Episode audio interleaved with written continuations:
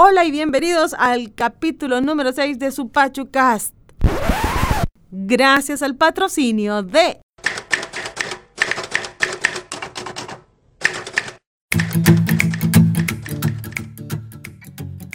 Quiero empezar agradeciéndole a toda la gente que se ha sumado a este tan gustado público, a este público conocedor y de buen gusto, que ya nos da la nada despreciable cifra de 336 reproducciones. Muchas gracias.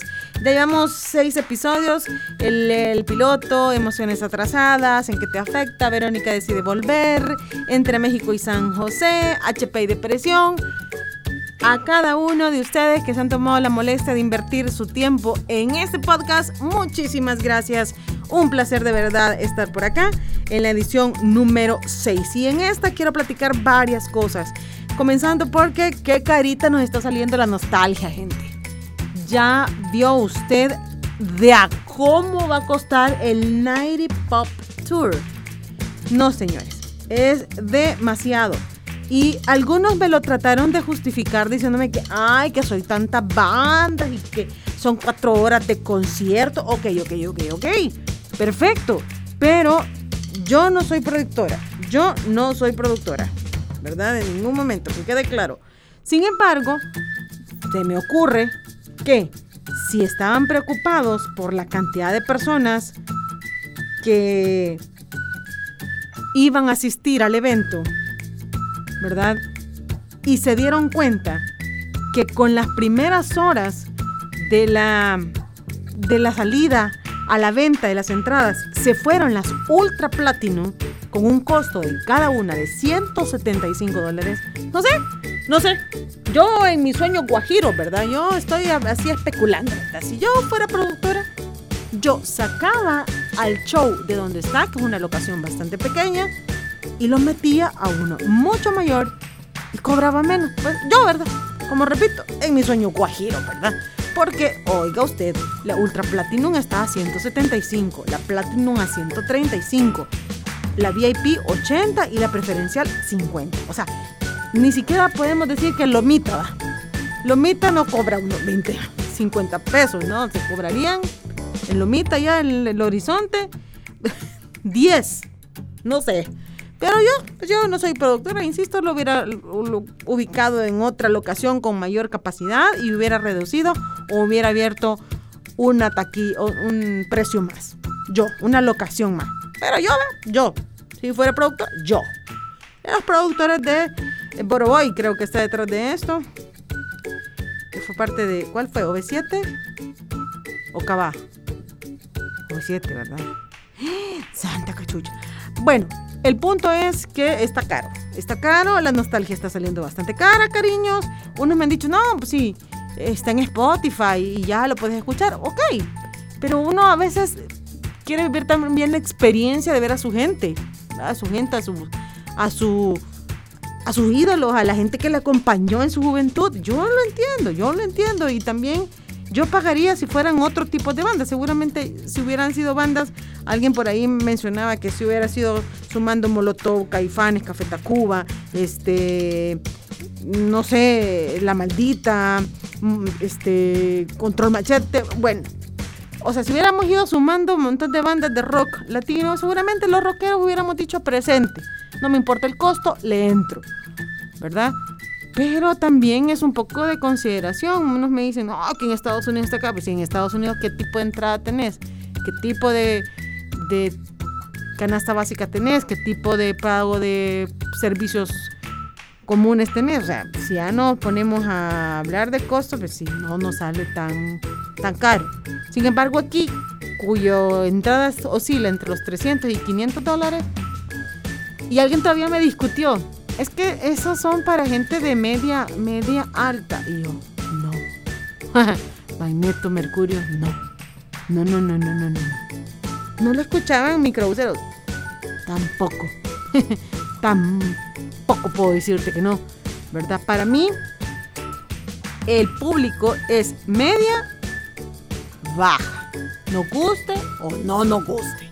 Si se quieren poner de exquisitos y si usted no se considera bajo y siente que le estoy faltando al respeto con eso, pues de ahí.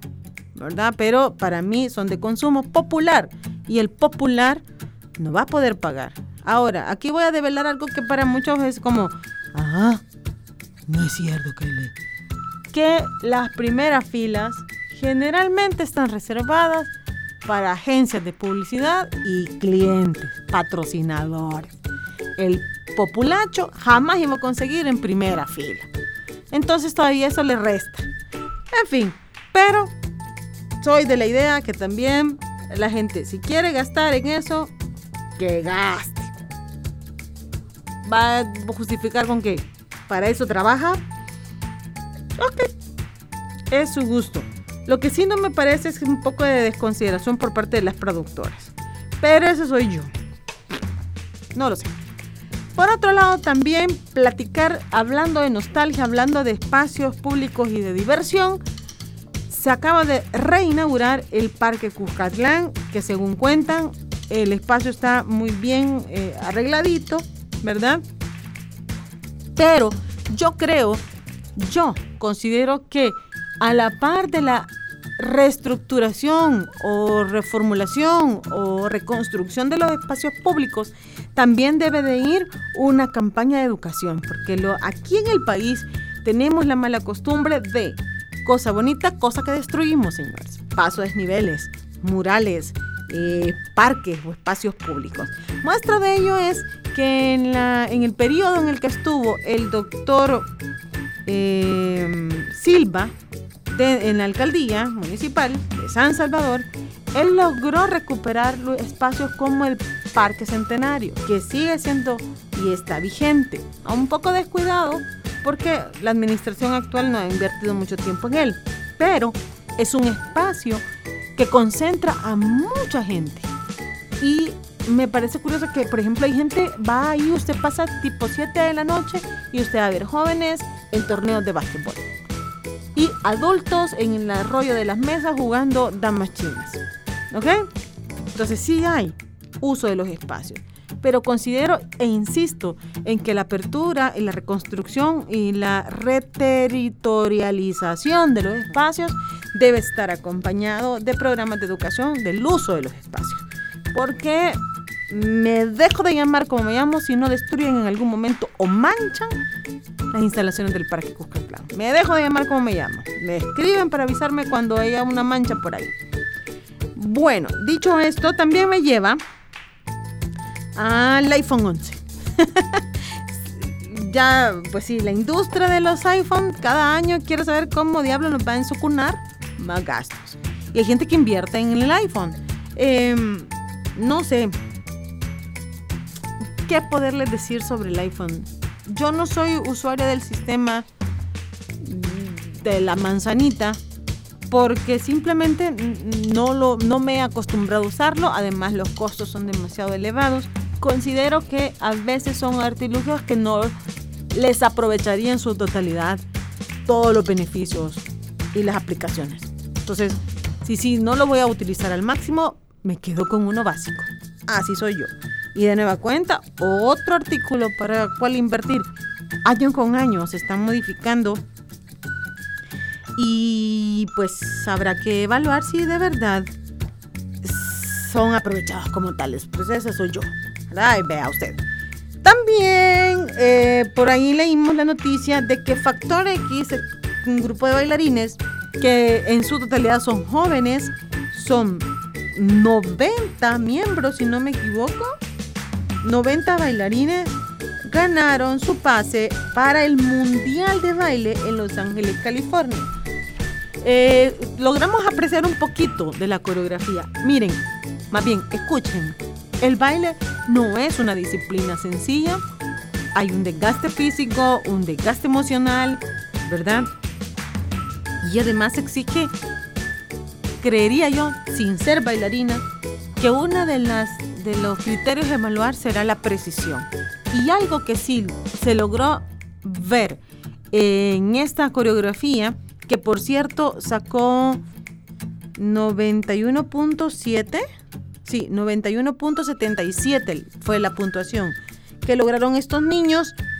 Y este sí lograron mucha precisión. En seis minutos hicieron una coreografía de alta complejidad y cuando usted lo, lo logra ver, se da cuenta de los movimientos sincronizados entre los chicos de la cuadrilla. Entonces, eh, felicidades. ¿Qué más se puede decir?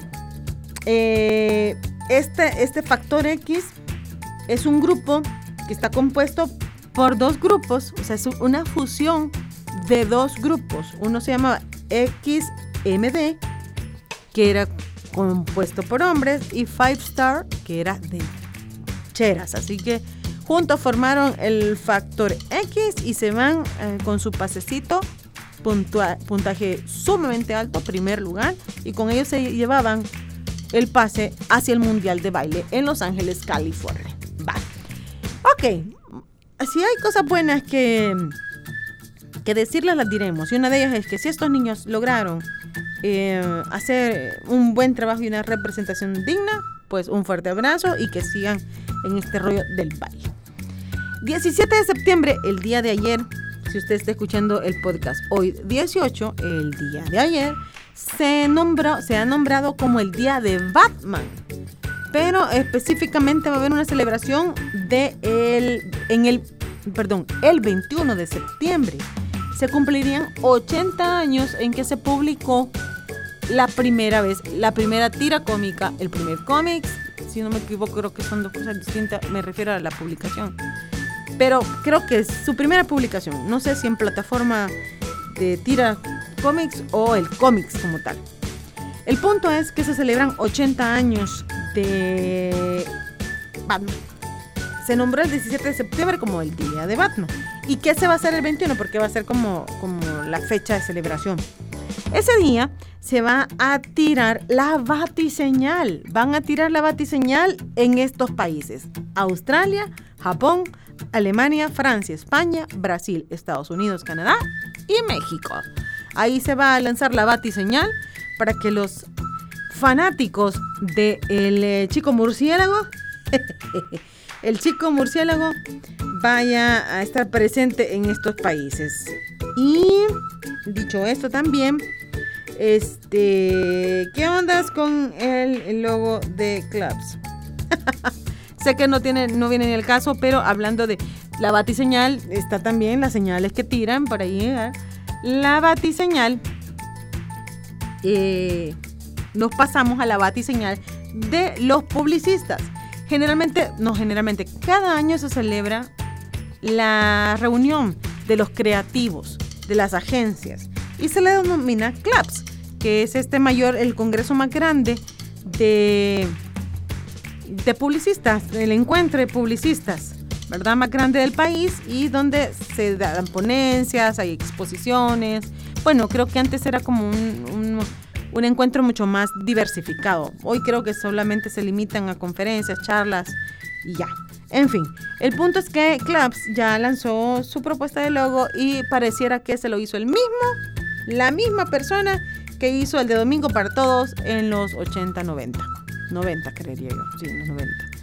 Pareciera una cosa espantosa y eso yo sin ser diseñadora puedo decir con certeza que es horrible. Nada más. Saludos para la gente que se dedica a esto de la construcción de imagen, ¿verdad?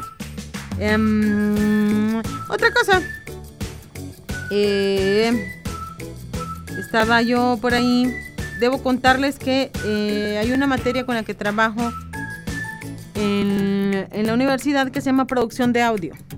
Y una de las dinámicas que tuvimos en estos días para practicar el uso del Audition, que es el programa en el que trabajamos la mayor cantidad de producciones de audio, el ejercicio consistía en ver una película y, y, y, y extraer de la película los objetos, productos o servicios que se proporcionaban y hacerle una cuña. Uno de los grupos a los que les doy clase les asigné Avengers, Endgame.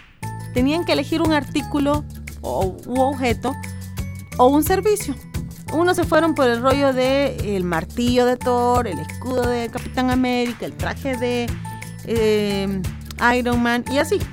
Pero hubo una alumna que quiero comentarles que hizo una cuña sumamente divertida que era de adopción. Y yo me quedé como adopción, adopción, adopción, adopción, ¿a qué? Entonces, la cuña mm, invita a la gente a adoptar perros, gatos y mapaches cibernéticos. Divertidísima, súper linda y con esto nada más lo que, lo que quiero decir es que los jóvenes o las, la gente que está metida en las universidades necesitan que les proporcionemos ejercicios que estimulen su creatividad. Yo procuro que en este tipo de producciones darles material que estén consumiendo ellos. O sea, pudieron, pudo haber sido, bueno, de hecho un grupo trabajó Avengers, otro equipo trabajó eh, producciones de Disney, hay uno que ha trabajado eh, Harry Potter, en fin, el punto es que estoy tratando de buscar la manera de que sean em, basado en artículos que ellos consuman, el cine, la música, etcétera. ¿Verdad? Ya vendrá otro tipo de ejercicios, pero este me ha dejado un buen sabor de boca. Insisto, son ejercicios nada más y que se pueden mejorar, pero la verdad es que la iniciativa me pareció sumamente divertida. Y hablando de productos de consumo, vayan a ver Yesterday, vayan a ver Yesterday. No hay desperdicio alguno, sobre todo porque es muy humana es muy humana y tiene que ver con este rollo de precisamente los, los productos de consumo. Y en este caso, los Beatles. Los que nos gusta la música de los Beatles, tal vez no. Pero vayas entonces por el rollo de la historia que está bastante divertida y como es muy, muy humana, muy sensible, muy, muy bien lograda. Vaya, es humor británico. Si usted no le entra el humor británico, esta puede ser una muy buena opción. No digo que no. Y ya. Tengo una sorpresa más adelante. Bueno, esta semana vamos a tener una plática con un comediante de tremendo quilataje, un gran escritor, un hombre creativo. Es el Cojo Feliz y yo les voy a por ahí pasar la plática que voy a tener para una revista electrónica. Entonces estoy sumamente contenta y nerviosa porque pues sí, no es de nuestras latitudes, él pertenece a la Diablo Squad y va a estar conmigo, vamos a estar platicando, quiero hacerle un tiro al plato, tengo que buscar por ahí algunas preguntas y algunos datos sobre él para tener una conversación sana, divertida y nutritiva que no sea de las de preguntas encajonadas. Em, muchas gracias por escucharnos. El objeto inútil de este día es que yo me di cuenta de que han diseñado este eh, teteras, teteras eh, que logran llenar una taza eh, rectangular como este con capacidad para cuatro tazas de té. Este rectangular, en lugar de ser alta o ancha, la hicieron larga. Pero eso me lleva a lo siguiente, que estuve buscando objetos inútiles y las únicas páginas que proporcionaban objetos así de inútiles tenían que ver con diseños minimalistas. Significa que el minimalismo está creando, que es una corriente artística, está creando objetos inútiles. Obtenedores con, con dimensiones exorbitantes que no sirven para comer. Esta tetera que les digo que le sirve para una taza rectangular con capacidad para cuatro, o sea, es inútil. Es inútil. En general, el, el animalismo, eh, minimalismo, perdón, animalismo no, minimalismo, si está creando objetos de verdad inútiles en pro del arte. Yo creo que el arte debe ser, además de bello, útil. ¿Sí?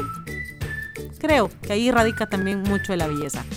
Gracias, gente bonita, a los 336 que han reproducido, que sé que seguramente alguno se repite, pero eh, de igual manera, muchísimas gracias. Nos encontramos la próxima semana. Yo espero pasarles al que sea el enlace más adelante de mi entrevista con el Cojo Feliz. Y, estoy sumamente contenta. Vámonos al show. Diviértanse mucho. Si se quieren meter en algún pleito, primero pregúntese en qué te afecta. Muchísimas gracias. Un fuerte abrazo. Un gran beso. Chao, chao.